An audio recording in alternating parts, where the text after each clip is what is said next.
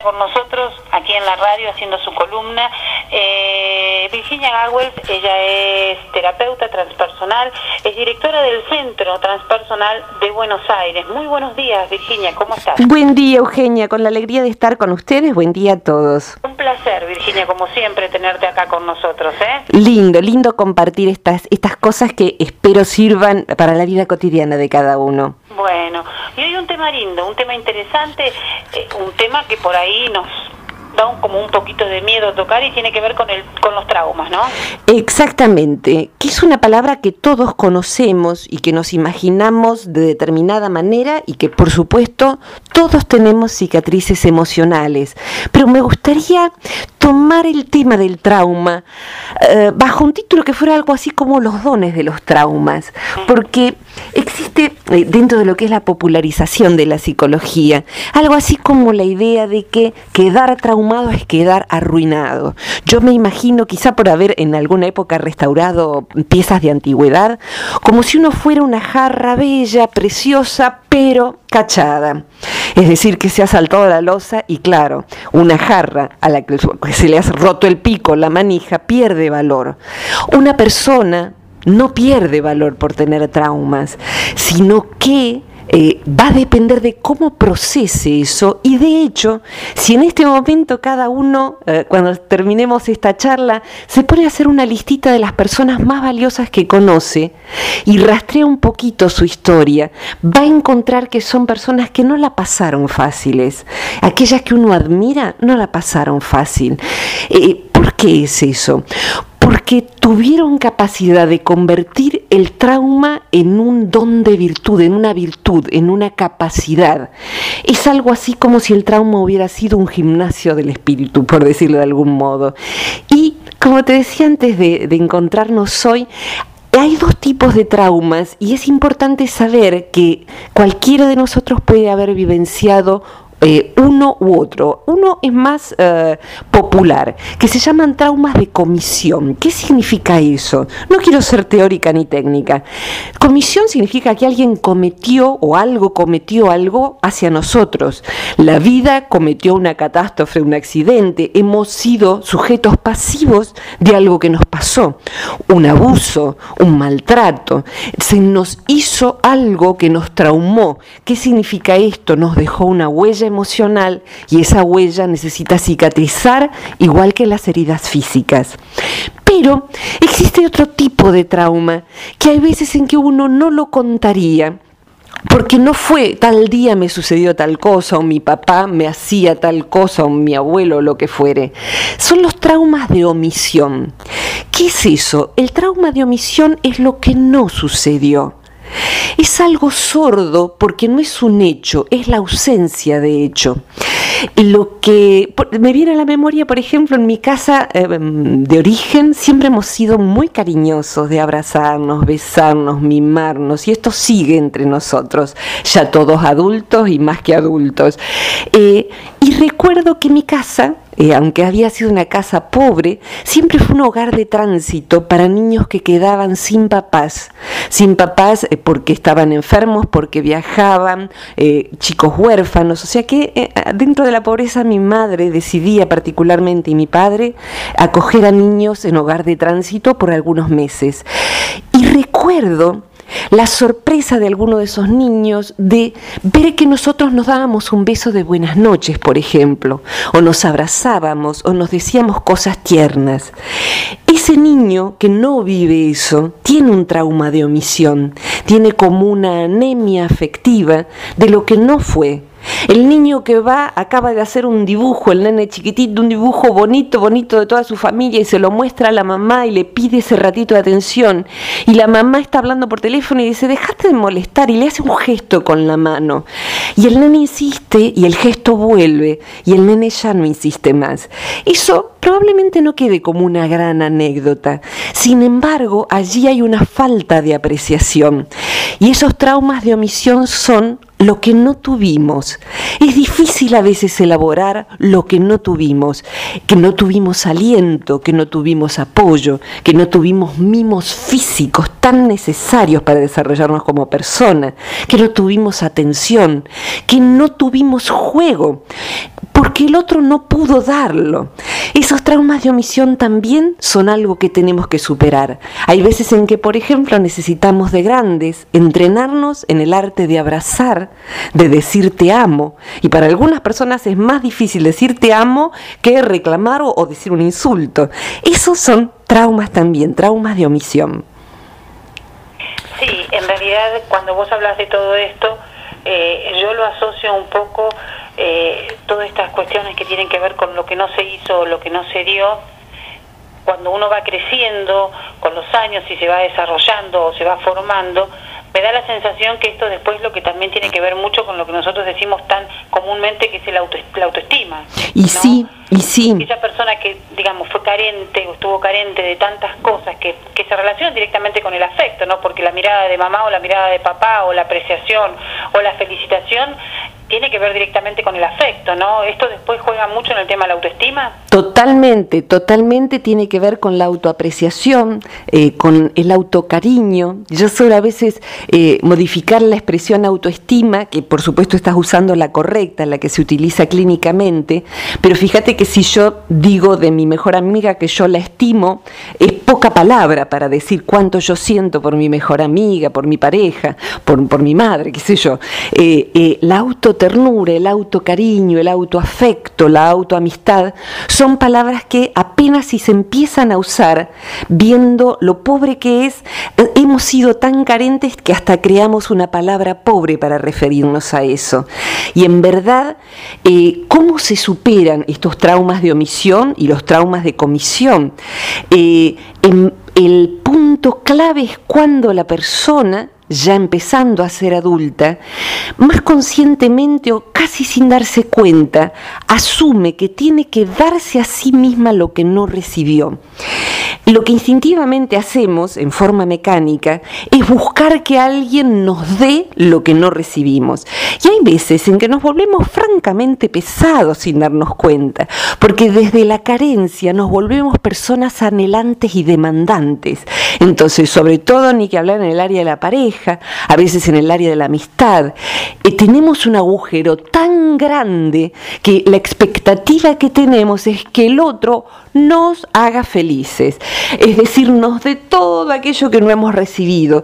Y el pobre otro, y si a alguien le tocó ser ese otro, pobrecito, se le viene a cobrar una cantidad de facturas de cosas que él no compró. Entonces, eh, se sobrecarga un vínculo. Yo a veces lo imagino como esos enchufes, esas que se llaman zapatillas, que uno enchufa ahí la heladera, el televisor, el, aparato de música y explota. Un enchufe no soporta tanta demanda de aparatos. Bien, un vínculo no soporta que carguemos sobre él las necesidades que no fueron cubiertas en su momento. ¿Y cómo se hace para que ese enchufe no explote? Fundamentalmente cuando uno demanda en el afuera excesivamente ese anhelo no cubierto, está significando que la persona todavía no aprendió esto que vos decís, a darse autoternura, a, inclusive se habla de autoparentalizarse. No quiero hablar en difícil. Significa ser papá de sí mismo, ser mamá de sí mismo. Y si uno no lo pudo recibir, poder autovalorarse, poder auto decirse palabras de aliento, poder apreciar... Digamos, reconocerse uno mismo. Exactamente, reconocerse uno mismo e inclusive hacerse bien. Hacerse bien, ¿qué significa? Mira, pasa desde si voy a comer, me hago una buena comida rica, me pongo un lindo mantellito, aunque esté sola en casa. Me, me, eh, eh, así como eh, una mamá retiraría a una criatura de un vínculo que le hace mal, uno se saca a sí mismo, se lleva del bracito lejos de las personas que le hagan mal. No permite, como una mamá no permitiría que otro nene maltrate a su nene, no permite que alguien lo maltrate, se coloca en un lugar de dignidad. No hay no hay carencia peor que no contar consigo mismo. No hay carencia peor. Y cuando no contamos con nosotros mismos, esperamos un salvador, una salvadora que redima todo aquello que no hemos tenido. Y allí esto se ve mucho en terapia vincular. Nos damos cuenta de que estamos pidiendo en la amistad y sobre todo en la pareja o a veces de los hijos. Curiosamente hay papás, mamás, sobre todo mamás, que han sido muy carentes en la infancia y que esperan que los hijos les den todo el amor que no les dieron sus papás. Es una transferencia curiosa porque se proyecta en una figura de menor edad algo que eh, era, era de mayor edad. Pero esto sí sucede y ni que hablar de cuando los papás se vuelven mayores, que esperan que sus hijos sobrecubran las necesidades. Obviamente, las necesidades están y el afecto necesita ser dado. Pero hay un exceso del cual el protagonista de ese exceso, de esa demanda en exceso, no siempre se da cuenta. ¿Cuál es el trabajo para hacer? No somos jarras rotas irreparables. Yo suelo eh, imaginar eh, la capacidad como cuando la piel se lastima, el cuerpo tiene, eh, alguna vez lo hemos hablado, una naturaleza medicatriz. El cuerpo sabe cómo regenerar lo que se lastimó. si eso existe en el cuerpo, existe en nuestro psiquismo. Hoy en día la psicología le da un nombre que es resiliencia, que se saca de la física ese nombre, significa la capacidad de, después de una situación dolorosa, salir no solo entero, sino más fortalecido después de haberla vivido. Por eso aquello de las personas valiosas que no la han pasado bien, pero que hicieron de eso algo que valió la pena. Sí, el tema es, o por ahí la pregunta, Virginia, y esto tiene que ver con esto que vos mencionás siempre, que tiene que ver con un trabajo interior, ¿no? Que tiene que hacer, tenemos que hacer cada uno con nosotros mismos, porque eh, estos traumas de omisión, como bien vos lo decís, que en realidad nos ha pasado en algún punto a todos, eh, y hace que nosotros modifiquemos o actuemos de determinada manera, eh, ¿cómo hacemos para entender o para saber que realmente estamos frente a esto? Porque, es decir, si uno puede darse cuenta que está frente a esto, lo puede resolver.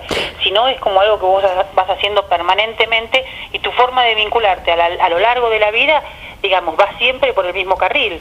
Exactamente, el, darse cuenta es el paso fundamental y hay veces en que yo suelo comparar a eh, las veces que me ha, tocado la posibilidad de viajar, eh, a, veces eh, a otra provincia donde hay otras costumbres, a veces a otro país, justamente por el contraste de culturas, uno se da cuenta que lo que considera normal es simplemente un condicionamiento cultural. Entonces, contrastando con cómo se vive, no sé, en la Puna o cómo se vive en Alemania, uno se da cuenta de las costumbres culturales que a uno le parecen habituales y que la vida es así. ¿Por qué estoy mencionando esto? Porque la ayuda de un terapeuta hace que tengamos como una mirada extranjera de lo que para nosotros es normal. Un terapeuta es como un extranjero en nuestra vida que dice, uy, qué raro esto que vos haces, o fíjate cómo estás sobredemandando a, a, tu hijo algo que no es responsabilidad de tu hijo dártelo.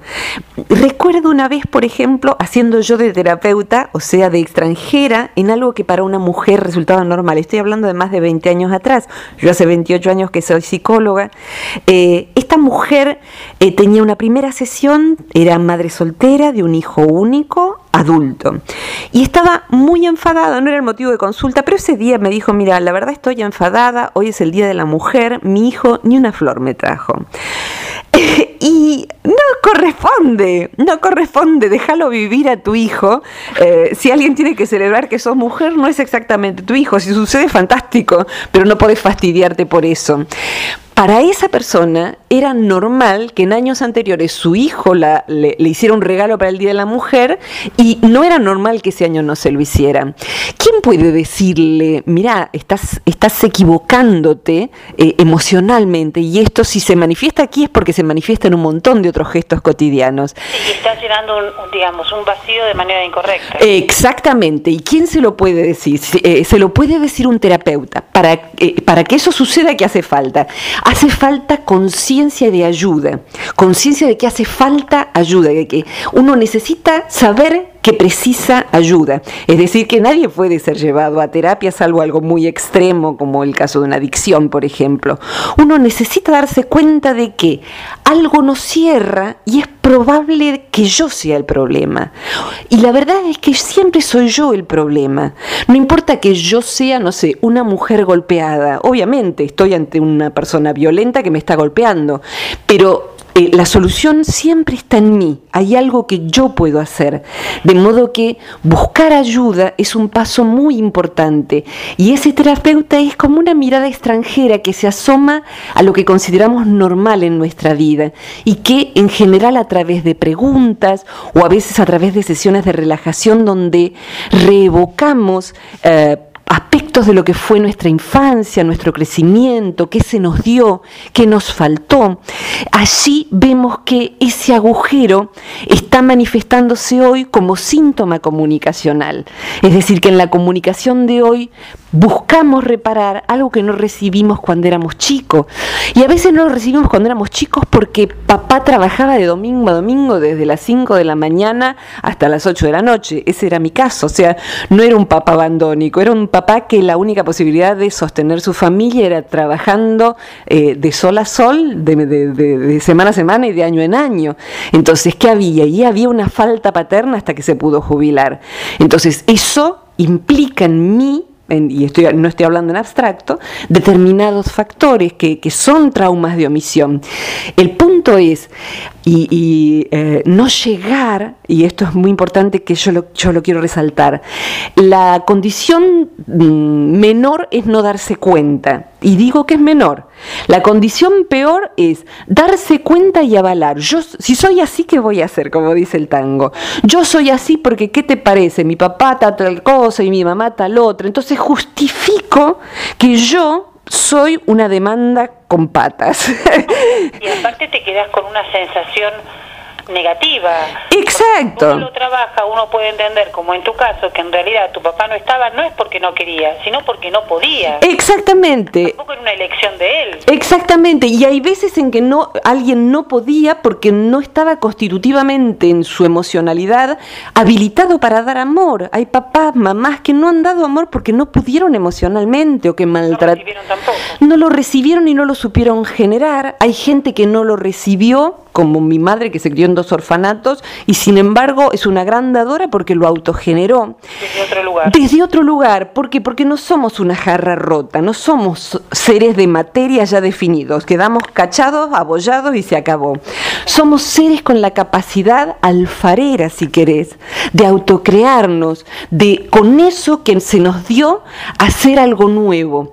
Eh, somos materiales maleables y la maleabilidad que cuando éramos chicos generó a veces huecos y, cicatrices, cuando somos grandes se pone a jugar a nuestro favor y nos permite hacer de nosotros, autoforjar el carácter. Eh, en el taoísmo, que es una psicología muy interesante, muy integrativa, para, para, muy, muy digna de ser integrada a la psicología de Occidente, se habla de que en la primera etapa de la vida el carácter te lo forjan desde afuera. Fíjate que todavía hoy en día carácter son las letras que uno imprime.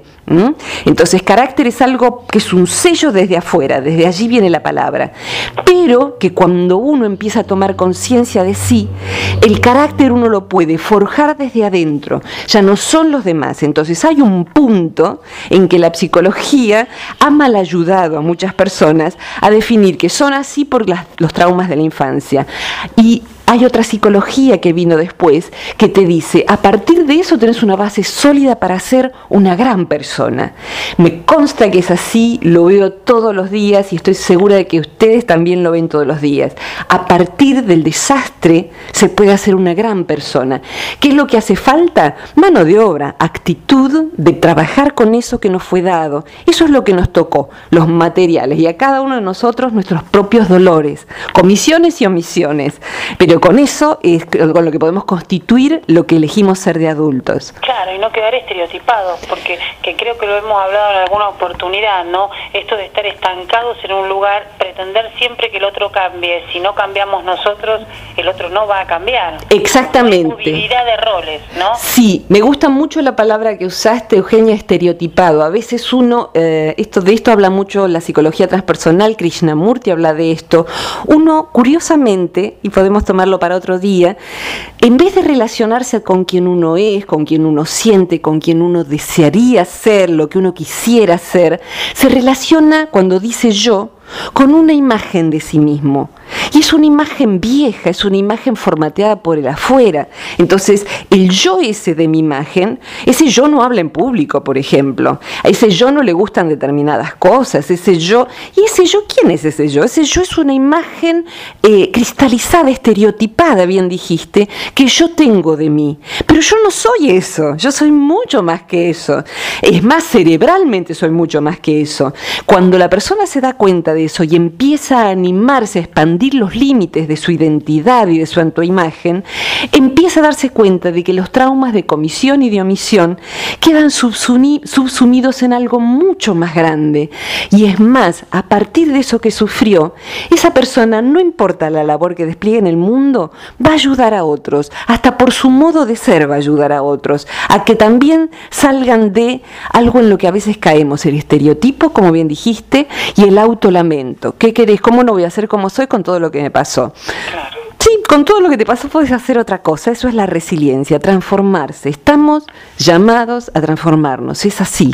Sí, y, también que creo que es importante y nos debe pasar a todos en algún punto a trabajar siempre el lado sano, ¿no? Porque es como decís vos, frente a estos traumas que uno puede ver la parte enferma, la parte perjudicada, siempre hay algo sano. Totalmente. trabajémoslo y a través de esto o a raíz de esto, a ver qué podemos sacar. Totalmente. Fíjate que en la, en la Facultad de Psicología se nos enseña a hacer, obviamente, una historia clínica del paciente. Uno hace una ficha o graba después de la sesión, toma nota del que, de si su padre tuvo, si su madre tuvo, a qué, hora, a qué edad perdió tal cosa, qué traumas tuvo. Y hay un, en los años 60, cuando esta psicología nace, aparece Abraham Maslow, que fue un psicólogo extraordinario, que insta a que el terapeuta tiene que hacer un historial de salud del paciente. O sea, ¿para qué tenés talentos? ¿Qué cosas te gustan hacer? ¿Colaborás en alguna institución de ayuda? ¿Cuáles son tus mejores amigos? ¿De qué disfrutás? ¿En dónde se expresa tu creatividad? Esas cosas, muchísimos psicólogos lo ignoran respecto de su paciente, de modo que cuando un paciente toca timbre su psicólogo es un paquete de traumas. No, no somos eso. Necesitamos ayudarle a la persona a modificar, virar el eje de su identidad hacia eso que es lo que realmente es, todo ese historial de salud que es lo que lo va a sacar adelante. Y hay un momento donde todo esto que hemos estado sufriendo se vuelve parte del historial de salud, porque uno se define a sí mismo, yo soy la que superé la orfandad, yo soy la que superé un mal vínculo de pareja, yo lo superé y fíjate, estoy acá y puedo estar contento, creativo. Entonces, eso se vuelve parte del historial de salud, lo que era un trauma de comisión o de omisión. Eh, es parte de una identidad crecida de la cual podemos estar orgullosos en la, en la autoternura, en la autoapreciación. Virginia, muchísimas gracias. ¿eh? Un gustazo siempre poder compartir estos temas, Eugenia, y siempre tus preguntas me acompañan a, ir un poquito más allá de lo que pensaba, pensaba a lo mejor compartir. Así que muchas gracias a vos. Un beso, Virginia. ¿eh? Gracias a todos los que... Silvia, ¿cómo te va? Silvia, qué lindo que estés ahí. ¿Dónde te puede encontrar la gente a través de la web? ¿Cómo no? Me pueden encontrar en el sitio web que es www.centrotranspersonal.com.ar. Eh, siempre aclaro que yo estoy haciendo tareas docente básicamente a distancia, o sea que por internet, o sea que no estoy ejerciendo la clínica en este momento, pero sí comparto siempre material sobre esto y también en Facebook, que me encuentran por mi nombre y apellido, Virginia Gawel, con G de gato y W, en el segundo muro, todos los días comparto, inclusive los audios de la urna, siempre, todas las semanas están ustedes allí, así que bueno, los que quieran escuchar los programas anteriores también lo encuentran allí en Facebook compartido, ¿sí? Gracias, Virginia. Gracias a ustedes. Un abrazo muy grande para ustedes y para los oyentes también. Un cariño. Hasta la próxima. Bueno, y era la palabra de Virginia Gawel como todos los miércoles, de verdad.